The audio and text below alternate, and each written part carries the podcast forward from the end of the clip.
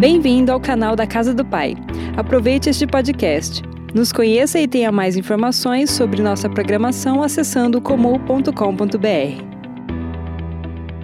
Eu queria que você abrisse sua Bíblia comigo em Lucas capítulo 23, a partir do versículo 39. Eu vou ler na NVI, tá bom, gente? Lucas capítulo 23, a partir do versículo 39.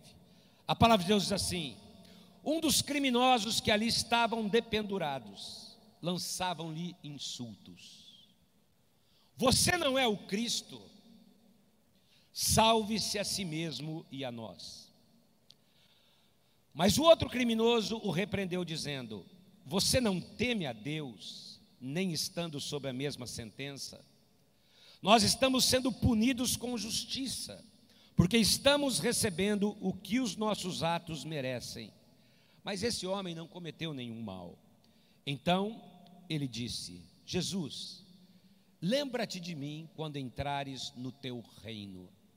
E Jesus lhe respondeu: Eu garanto, hoje você estará comigo no paraíso. Hoje mesmo você estará comigo no paraíso. Eu queria que você abrisse seu coração, queridos. Nós terminamos no domingo passado a série Anseios. E toda aquela série Anseios, juntamente com o que nós vamos ministrar esse mês, né? Até essa palavra de hoje foi uma sugestão do TJ para mim, baseado nessa série de encontros. Eu falei, cada tema, né? Nós vamos falar sobre alguns encontros que Jesus teve. E por que nós queremos falar isso? Você ouviu sobre as necessidades sobre esses anseios que nós temos, e agora eu quero te desafiar a encontros transformadores. Porque neste mês agora, de outubro, nós vamos lançar um projeto chamado Pontes. Diga comigo, Pontes. E nós estamos baseando, eu tenho dito, esse projeto num projeto da Igreja Edificando em Cristo, em São Paulo, pastor Fernando, pastora Sônia. Nós estamos adaptando é, coisas para a nossa igreja. Mas como vai ser esse projeto, queridos? Nós queremos ser um instrumento da graça, do amor de Jesus para a vida das pessoas. Queremos levar uma mensagem de amor, de fé, de esperança, de bênção a casas, a empresas, a escolas, a universidades, a todos os lugares, um pouquinho diferente das casas de paz para ministrar a pessoas, a gente, queridos. E eu quero declarar agora em nome de Jesus, levanta a tua mão, levanta a tua mão, por favor. Eu quero declarar que você, cada pessoa aqui, vai ser usada de uma forma poderosa por Deus nesse mês de outubro, em nome de Jesus. Quem quer ser usado por Deus de forma poderosa, queridos? Eu quero profetizar isso para a tua vida. Você vai quebrar um comodismo no teu coração, queridos. E eu quero declarar que Deus vai trazer uma unção sobre a tua vida para mudar ambientes, para mudar corações, para mudar pessoas. Por quê, queridos? Porque o Senhor te chamou a edificar pontes. Quem crê que o Senhor nos chamou a ser uma bênção na sociedade, queridos? Porque desde a criação, queridos, Deus vem, Deus vem edificando pontes. O nosso Deus trabalha construindo pontes. Porque ao pecar, o homem se afastou de Deus, o homem criou um abismo entre a presença de Deus e onde ele estava, e esse abismo, queridos, só pode ser transposto através de pontes. Aliás, em Isaías 59, versículo 2, a palavra de Deus diz: As vossas iniquidades, os vossos pecados fazem separação, ou seja, existe um abismo entre Deus e vocês. E é por essa razão, queridos, e hoje é dia de ceia, que Ele enviou Jesus Cristo, porque Jesus é a ponte que reconecta o homem ao plano original de Deus. Jesus é a ponte que traz essa conexão, Ele é o caminho, Ele é a verdade, ele é a vida. Ninguém vai ao Pai, ninguém chega ao Pai, se não for por essa ponte, Jesus Cristo. A Bíblia diz que Ele é o único mediador entre Deus e os homens.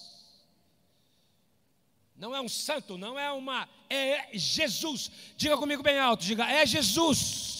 Ou seja, não são boas obras, não são santos. A única maneira de chegar ao Pai é através de Jesus Cristo, que deu a vida por nós, e nós vamos celebrar a ceia nessa manhã. Quem pode dar um aplauso para Jesus Cristo nessa manhã? Aquele que é a ponte entre a minha vida e a presença de Deus. E por isso eu quero, queridos, lançar um desafio para todos aqui que estão nessa manhã. Pense em alguém. Pense num casal, num colega de trabalho, num parente, em alguém que você conhece. E peça para o Senhor usar a tua vida. Porque eu, eu quero que você entenda, por favor, que o que Jesus espera de você é isso. Que você não olhe só para você. Ao falar de generosidade, o pastor Osmar ainda falou sobre essa quebra do egoísmo. E nós precisamos entender, queridos, que não levar Jesus, guardar só para si, é uma forma de egoísmo. Porque ele veio para que pessoas possam atravessar essa ponte. Ele deu a vida para que pessoas possam ter acesso à presença de Deus para que pessoas possam encontrar um lugar de, de, de descanso, de paz, de misericórdia, de amor, o ambiente do céu, da presença de Deus. E Ele está chamando cada um para fazer parte desse processo. Por isso eu quero que você estenda as suas mãos agora. E eu quero declarar: eu abençoo as tuas mãos agora com uma unção sobrenatural vinda dos céus para que você tenha disposição de fazer aquilo que Jesus te chamou a fazer, em nome de Jesus. E você que está assistindo em casa também, eu abençoo a tua vida agora em nome de Jesus. E é por isso que hoje eu fui desafiado a falar sobre a cruz, queridos. Porque a cruz fala de uma graça, de um perdão, de uma misericórdia que alcança a todos indistintamente, até um ladrão. É essa ponte para a presença de Deus. E o texto que nós lemos, queridos, nos faz lembrar que no Calvário havia três cruzes. Fala comigo, três cruzes. E será que há uma mensagem por trás dessas cruzes, queridos? A cruz de Jesus, a cruz de Cristo, todos nós sabemos. Há uma mensagem mudou a história da humanidade, foi um divisor de águas. Mas será que há algo que nós podemos aprender com as outras duas cruzes? Porque essa, essas três cruzes, ou melhor, essas duas, representam pessoas que estão aqui e pessoas que estão conectadas. Cada vida que está aqui, cada vida que está conectada, se encaixa numa dessas três cruzes. E a primeira cruz que eu quero falar está ligada a um ladrão. E é a cruz da rejeição. Fala comigo, cruz da rejeição. Qual é o ensinamento que essa cruz nos traz? Ela fala de um homem que morreu em pecado. Diga comigo, em pecado. É uma cruz que tem muito para nos ensinar, queridos onde um homem chegou muito perto, se aproximou, ficou a alguns metros da transformação total da sua vida. Ele chegou muito próximo do Salvador. Chegou muito próximo, presenciando o momento mais sublime da humanidade. Porque ao lado dele estava o Redentor, o Salvador, o Senhor de todas as coisas, aquele que tinha poder para remover todo o pecado. Presta atenção numa coisa, queridos. Quando alguém está doente e diz assim: Olha, tem um remédio, tem um aparelho, tem um médico que pode resolver seu problema. Fala sério, a pessoa vai atrás ou não vai? Vai ou não vai, queridos? Vai. A Covid foi um exemplo disso. Procura aquele médico. Eu falei para várias pessoas, né, os filhos dele estão na igreja. Procura o Zanata. Tem um protocolo que não falha. Só que ele não atende Unimed, é só particular. Mesmo assim, como ficou o consultório do médico, queridos? Ó, que as pessoas estavam com medo de morrer.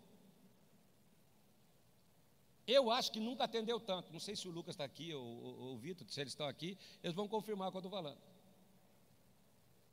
Nunca atendeu tanto. E esse homem na cruz, queridos, chegou muito perto da resposta para a sua vida. Ele estava ao lado da fonte da transformação, da mudança, da resposta, da resolução dos seus problemas. Ele estava ao lado da salvação, do livramento da morte, estava ali do lado dele, queridos. Mas ele preferiu morrer em pecado. Preferiu morrer pecador. Voluntariamente rejeitou, e a primeira cruz fala disso, queridos. Pessoas que chegam muito perto, mas não se entregam. são incrédulas, preferem viver na incredulidade, porque aquele homem certamente tinha ouvido a fama de Jesus, sabia quem era Jesus, provavelmente da cadeia. Ele ouviu quando Jesus estava entrando em Jerusalém, a entrada triunfal, e as pessoas gritaram: Hosana ao que vem, em nome do Senhor. A fama de Jesus tinha chegado dentro da cadeia, queridos. E de repente, mesmo ouvindo aquele burburinho ao lado de Jesus, olha o que ele disse, Lucas 23, 39. Um dos criminosos que estavam ali dependurados lançava-lhe insultos você não é crente? Porque pegou Covid? Você não é crente? Você não vai na célula? Quanta gente zomba, queridos, e esse homem está lá, você não é o Cristo? Não acredito. Pessoas que preferem morrer na incredulidade. Se você for mesmo Cristo, salve-se a si mesmo e depois vem falar de Deus para mim. Na verdade, ele estava zombando, queridos. Na verdade, ele estava dizendo: Você não é o Salvador, coisa nenhuma. Porque se você pudesse se salvar, você também iria nos salvar. Quantas vezes você ouve que Deus é esse? Olha aí o teu problema, está vendo? Você está crucificado, Jesus. Você está na cruz. Não acredito, porque a cruz da rejeição fala de incredulidade, queridos.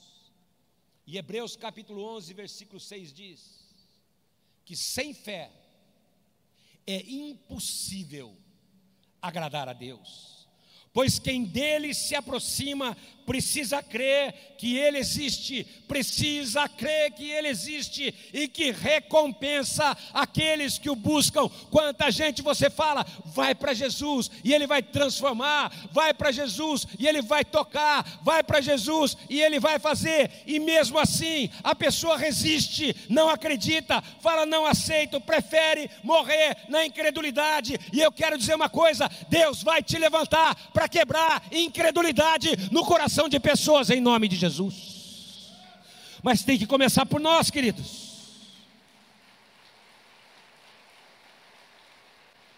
E é por isso que você não pode ser incrédulo. Porque esse homem, a exemplo de muitas pessoas hoje, queridos, tinha todas as desculpas possíveis para não querer Jesus. Eu não quero ser crente. Eu não quero ir para a célula, eu não estou preparado. Quem sabe um dia, quanta gente aqui já falou isso?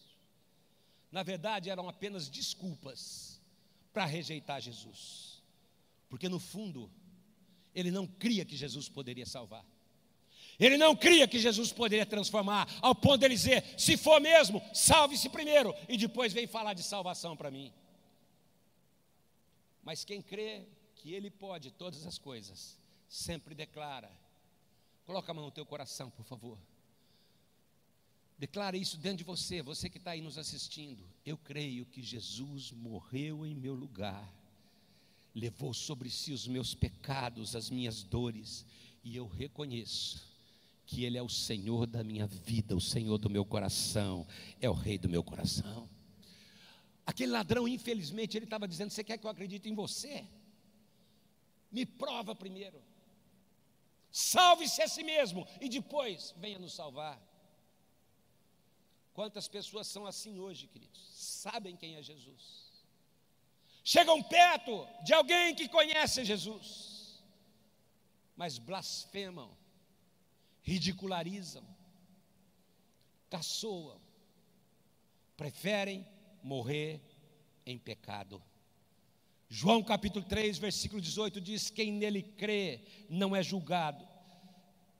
O que não crê já está julgado, porquanto não crê no nome do unigênito de Deus.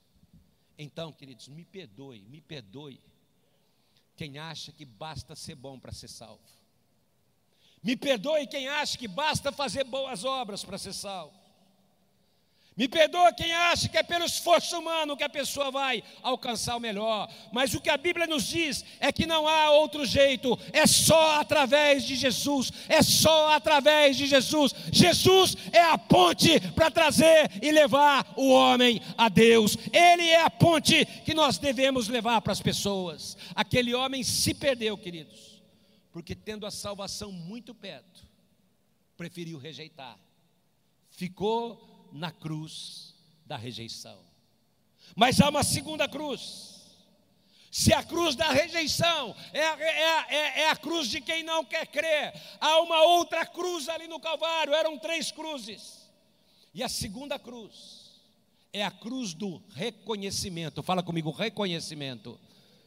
Ou seja, se a primeira fala de um homem que morreu em pecado, a segunda fala de um homem que morreu para o pecado. Fala comigo, para o pecado. Esse homem, queridos, guarda isso. Guarda isso.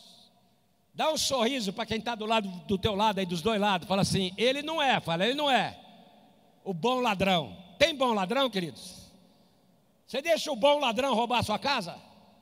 Não tem bom ladrão, tem ladrão. Ele é um ladrão que se arrependeu, ele é um ladrão que entregou a vida para Jesus. Mas até entregar a vida para Jesus, era um ladrão. E alguém fala, bom ladrão, bom ladrão, coisa nenhuma. Vai roubar a tua casa então, porque a minha não aparece, não.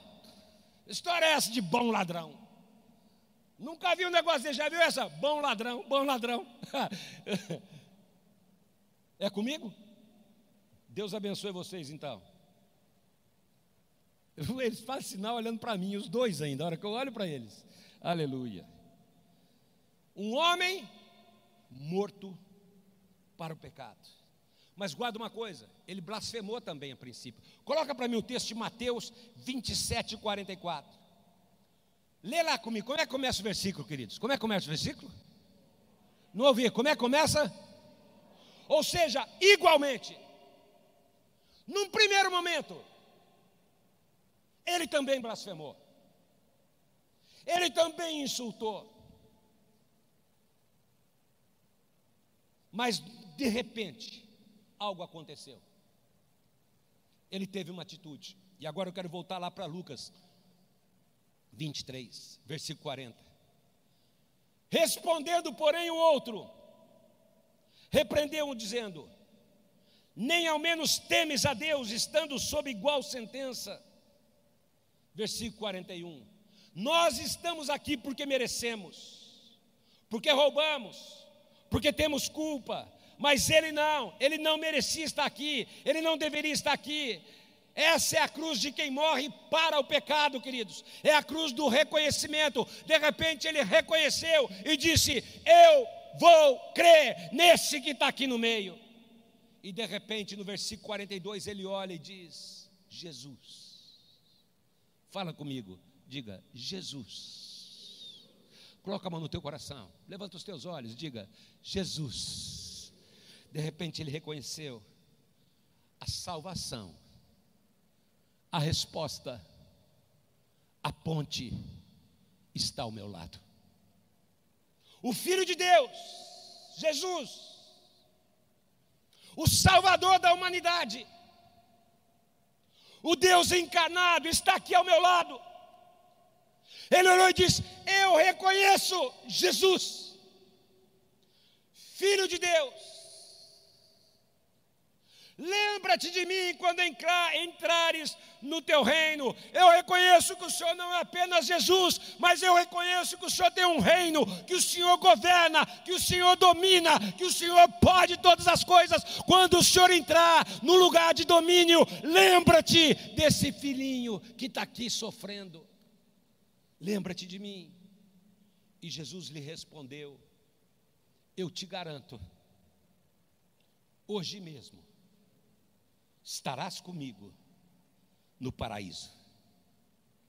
A morte para o pecado, queridos, acontece quando nós reconhecemos que não somos nada sem Jesus.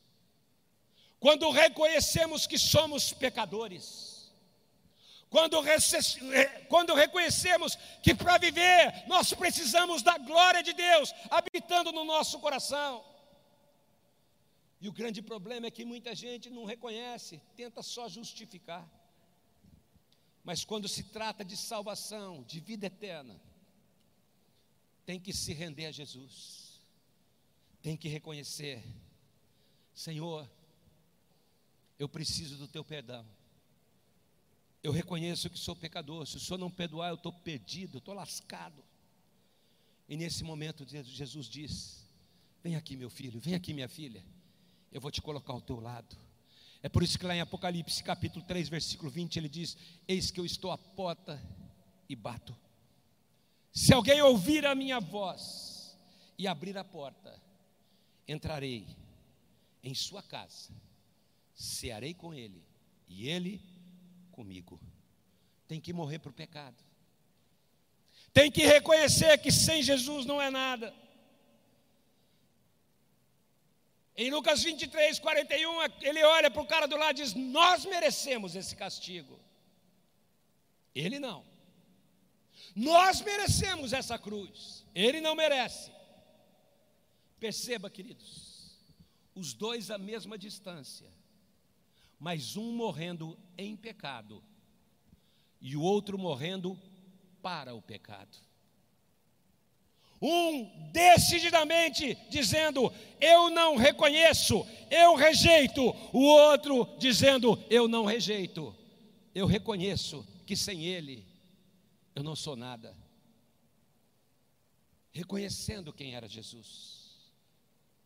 Lembra-te de mim, quando entrares no teu reino, tu estás envergonhado, cheio de dores, mas lembra-te de mim seja o Senhor da minha vida, seja o Senhor do meu coração, eu entrego tudo nas tuas mãos.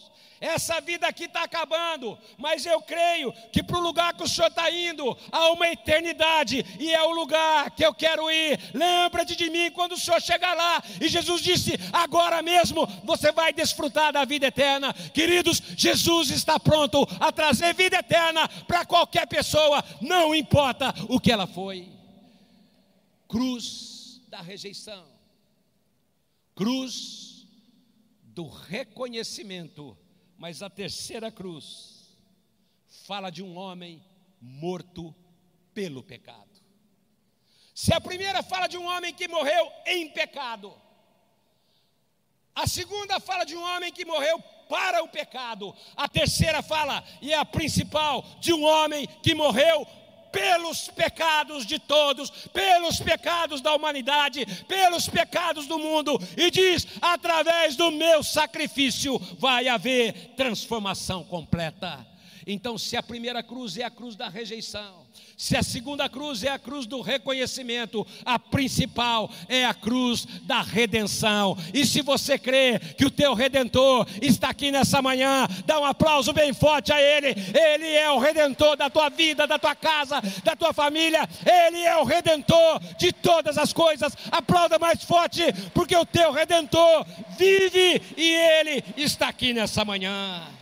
Aleluia. Dá um glória a Deus bem alto aí, querido. O teu redentor está aqui nessa manhã.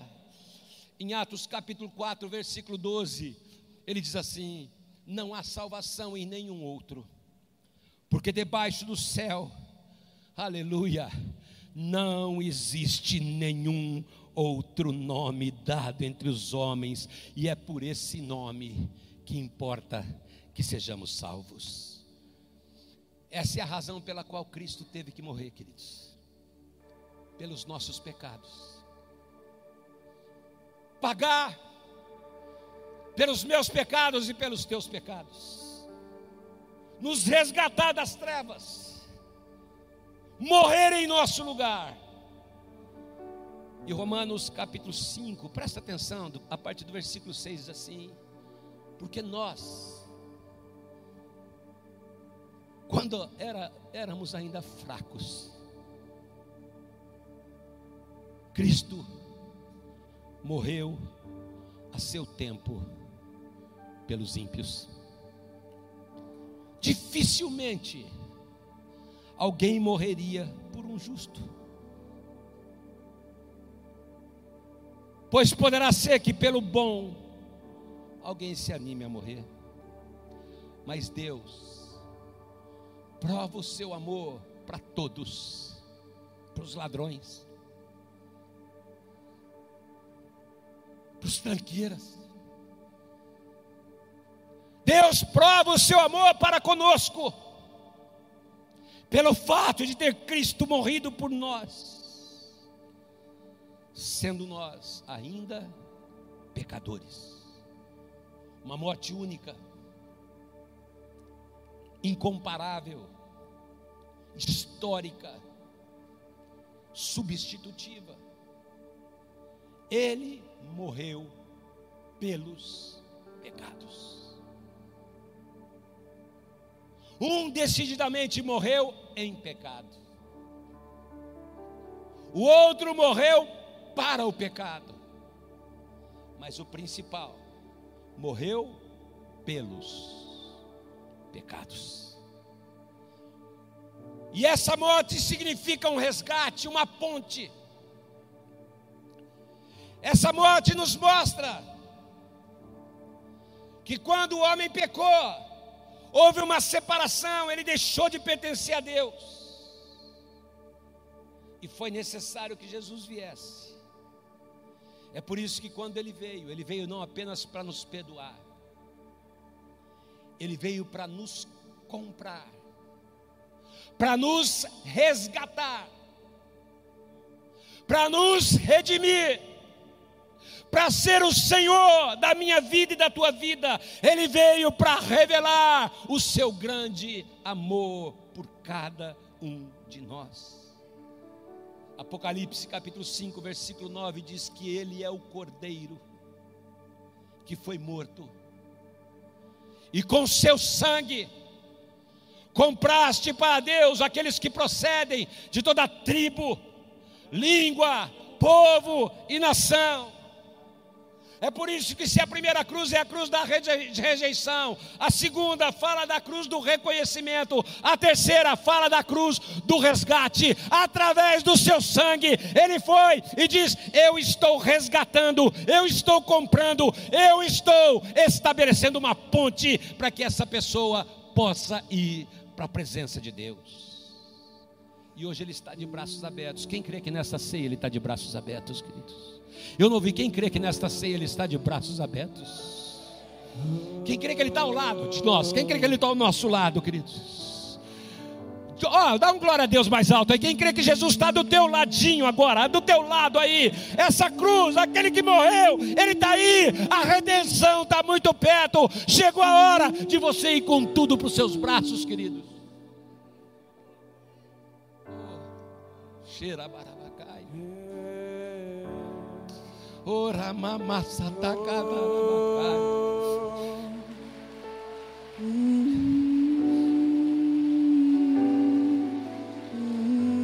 Já que você aplaudiu, aplauda mais forte a esse que está aqui. Eu não mereço oh. tua misericórdia. E a minha pergunta é essa: qual será a tua decisão, querido? Todos os dias rejeitar, reconhecer.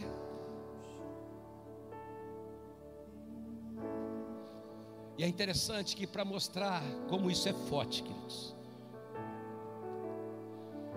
Porque esse ladrão,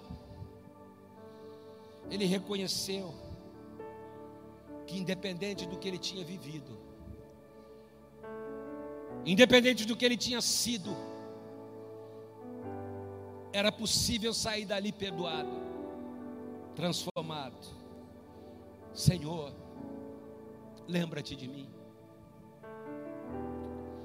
Lembra-te de mim. Quanta gente durante essa pandemia, queridos, fez de tudo menos se aproximar daquele que foi crucificado. Assistiu todas as minisséries possíveis, jogou todos os jogos possíveis. Fez de tudo mas que nessa manhã você possa levantar os seus olhos a Ele e dizer: Senhor, não se esqueça de mim, lembra-te de mim, eu não posso viver sem essa presença poderosa ao meu lado todos os dias, porque aqui está a resposta para tudo aquilo que eu preciso. E quando você faz isso, queridos, Ele fala hoje mesmo: Ah, pastor você não tem ideia do que eu estou vivendo, e eu creio que essa ceia é uma ceia de revelação para o teu coração. Quem crê que é uma ceia de revelação, queridos? Porque ao sair da cruz, para mostrar que essa experiência com o ladrão foi tão forte, queridos. Eu quero rapidamente falar dos encontros que Jesus teve. Vocês sabem como eu gosto disso ao sair da cruz. Eu fico imaginando, se fosse eu no lugar de Jesus, para quem eu aparecia primeiro? Provavelmente a primeira pessoa que eu ia procurar é a Denise. Eu falo, tá vendo, eu não morri não, Denise, estou aqui de volta. E ela vai falar, meu Deus, voltou. Podia ter ficado, não estou brincando. se fosse a, fosse a sogra, olha aí, já ia falar besteira, né? Eu ia aparecer para ela ia aparecer para os meus filhos, meus netos, ah, ia ser para os netos, vai canetalhada.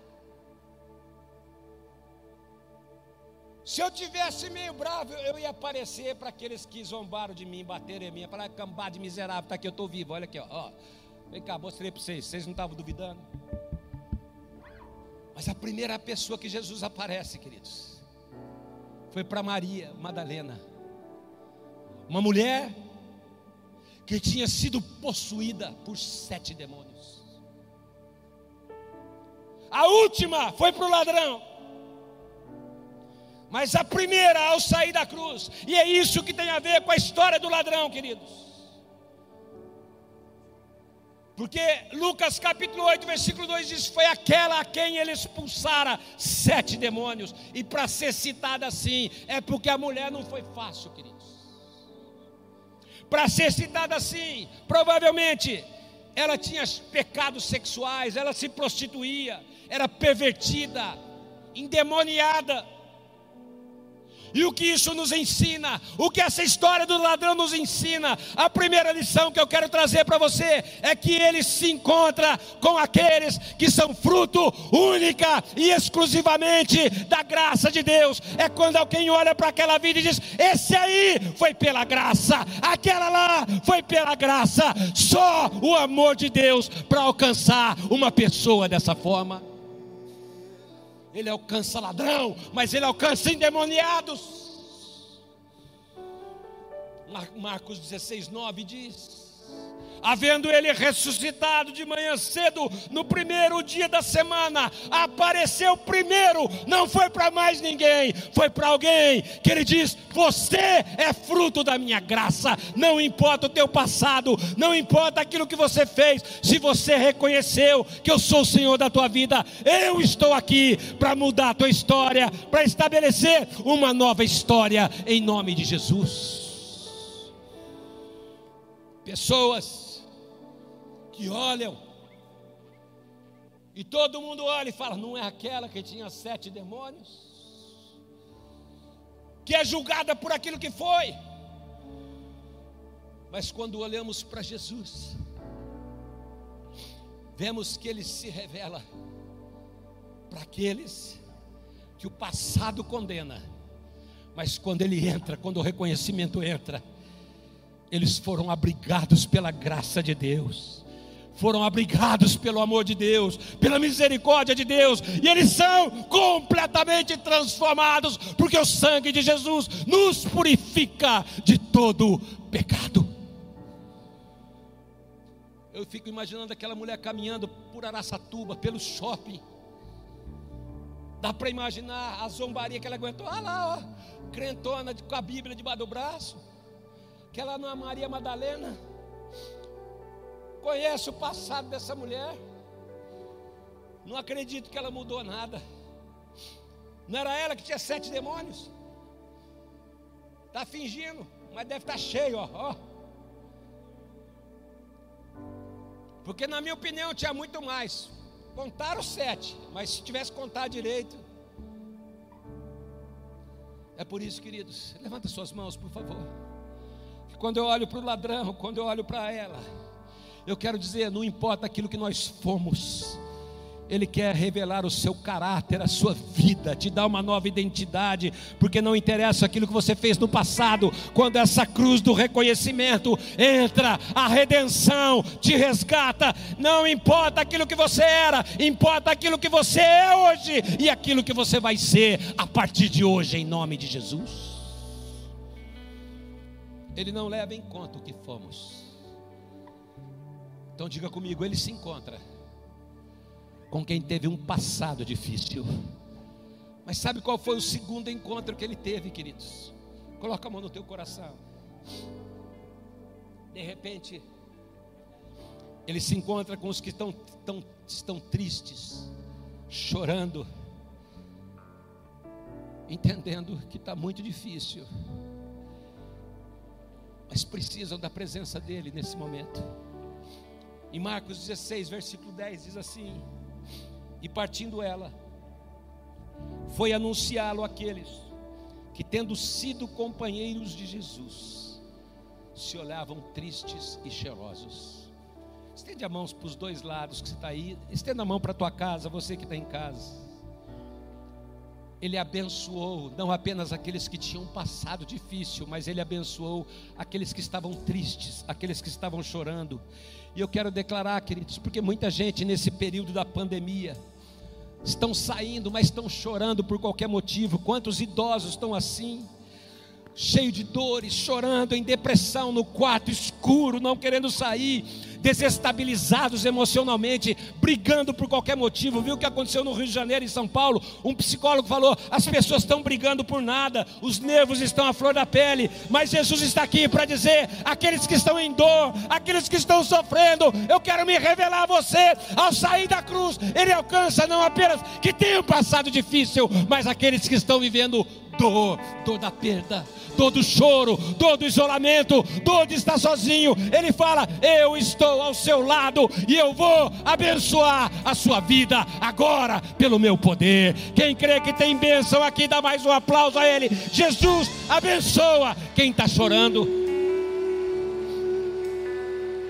Mais forte. Eu vou repetir: Jesus abençoa quem está chorando. Oh!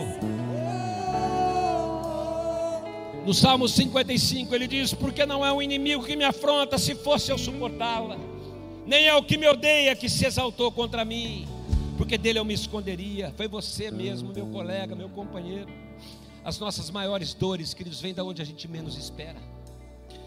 A dor de uma infidelidade conjugal, de uma palavra que fere, de uma expectativa frustrada de ser abandonado, deixado sozinho, de perder. Quantas pessoas morreram, queridos?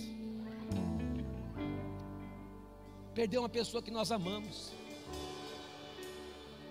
Eles tinham perdido Jesus, o amigo deles tinha morrido. Quanta gente viveu dor nessa pandemia. E ele diz no Salmo 55, 4, dentro do meu peito, o coração acelera o terror da morte se apodera de mim. E como isso tem sido verdade em 2020, queridos. Coração acelerado, taquicardia, pressão alta, depressão, angústia de morte, falta de sono, falta de apetite, vontade de morrer, se trancar no quarto. provocado por perdas irreparáveis, de perder quem ama, quanta dor, quanto choro vem para nos atingir.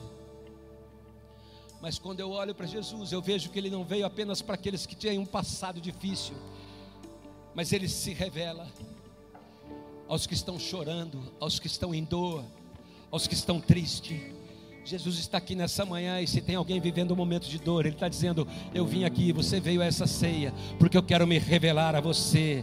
Vinde a mim os que estáis cansados e oprimidos, e eu vos aliviarei, diz o Senhor. Venham até mim, porque eu tenho descanso para a tua alma. Venham até mim, porque eu tenho bênção para o teu coração. Venham a mim, porque eu quero te abençoar. Ele vem para os que têm passado difícil. Ele vem para aqueles que têm vivido dor, sofrimento. E eu quero concluir dizendo: mas Ele vem também para quem está duvidando que Ele possa agir. Coloca a mão no teu coração. Dá um grito para a tua alma agora. Fala assim nessa manhã: diga, eu creio. Fala bem alto. Diga mais alto: diga, eu creio. Eu creio. Lá em Marcos, no versículo 14, ele diz finalmente apareceu Jesus aos onze. Desculpa, é Lucas. Pode colocar o texto para mim. Finalmente apareceu Jesus aos onze, quando estavam reunidos à mesa. Censurou-lhes a incredulidade, dureza de coração, porque não deram crédito aos que tinham visto ressuscitado. Ele é tão misericordioso, queridos, que ele se encontra com quem tem um passado difícil, ele se encontra com quem está vivendo dor mas ele se encontra com aqueles que ouviram na passagem do ano. É ano de ousadia, é ano de bênção. Creia, vai ter muita coisa acontecendo. É ano de ousadia, mas veio a pandemia, veio o problema e parece que nada está acontecendo. Mas nessa manhã, nessa ceia, ele está dizendo: levanta a tua mão, levanta os teus olhos, volte a crer, porque o Deus da misericórdia está dizendo: tenha fé, porque eu posso agir onde você não acredita mais que eu iria agir. O ano continua sendo de ousadia dia e eu vou abençoar a tua vida nessa manhã. Se você crê nisso, dá um brado de júbilo a Ele, dá um aplauso a Ele. É ano de ousadia e de bênção de Deus para a tua vida. Mais forte, mais forte, mais forte.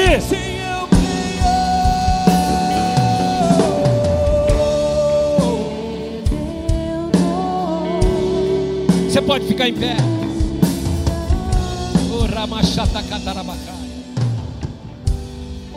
Quero que você levante as suas mãos.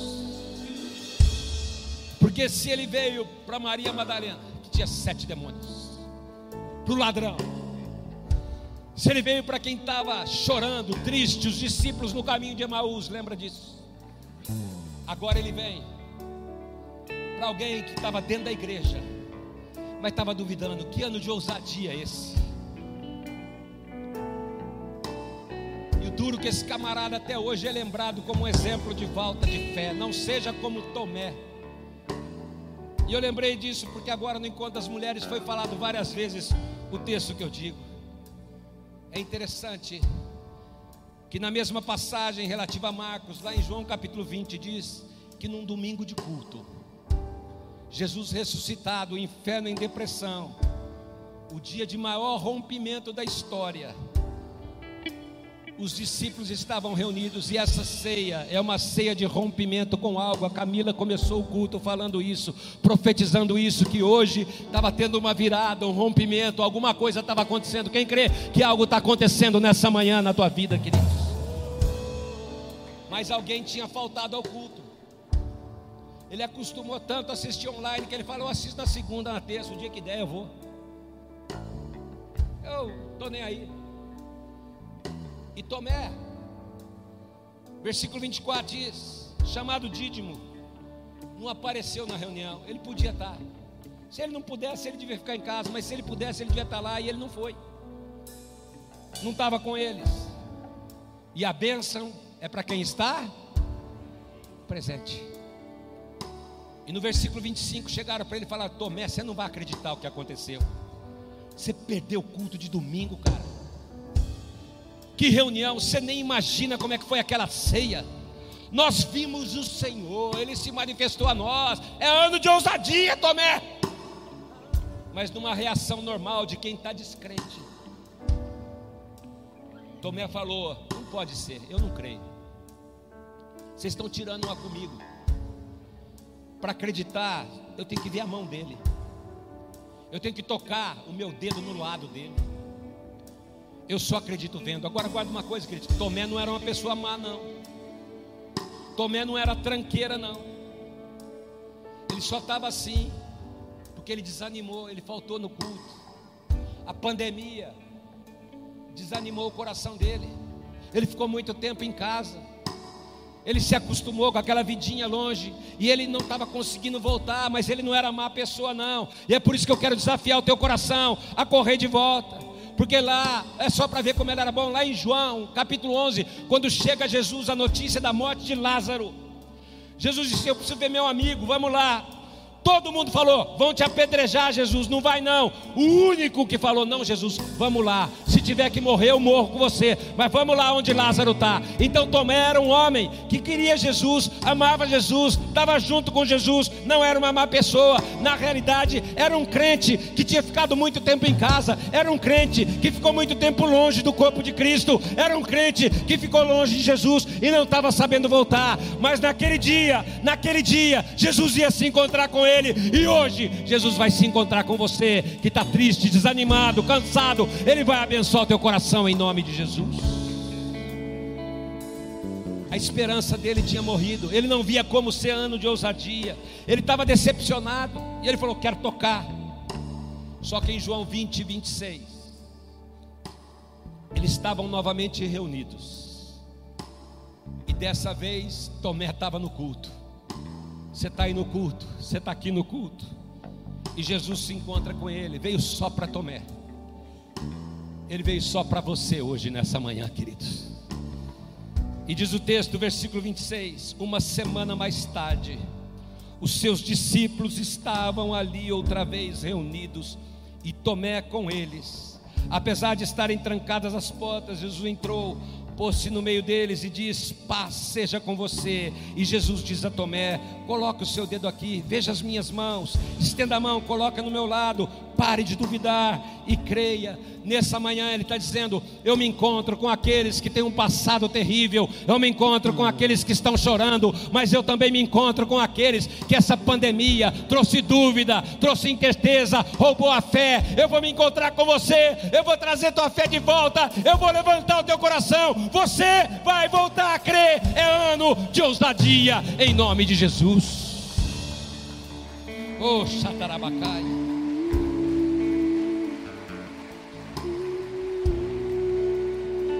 Quem crê que Ele quer se encontrar com você nessa ceia, queridos? Quem crê que Ele quer se encontrar nessa ceia? A gente encaixa ou não encaixa numa dessas situações? Então levanta suas mãos agora. Mas é interessante com a tua mão levantada. E eu quero concluir porque nós vamos para a ceia. Depois de se encontrar com alguém que teve um passado difícil, salvou o ladrão, última coisa, se encontrou com uma prostituta, uma mulher endemoniada, se encontrou com quem estava chorando em dor, desesperançado, porque a pessoa preciosa da sua vida tinha morrido, mas se encontrou com quem estava duvidando, abençoa quem tinha perdido a fé mas depois de mostrar tudo isso, ele diz: Sabe por que eu me revelo? Sabe por que eu me encontro com ladrões? Sabe por que eu me encontro com quem está chorando? Sabe por que eu me encontro com quem tem falta de fé? Ele termina dizendo, depois de todos os encontros, Marcos 16, 15, ele diz: Vão, preguem o Evangelho a toda criatura, sejam úteis na obra de Deus, rompam o comodismo não percam. Ainda nessa semana, um dos nossos pastores falou sobre isso. Se não me engano, foi a pastora Marinês. Não perca o foco da missão. A missão de pregar o Evangelho a toda criatura foi a razão daquela terceira cruz, da cruz da redenção. E a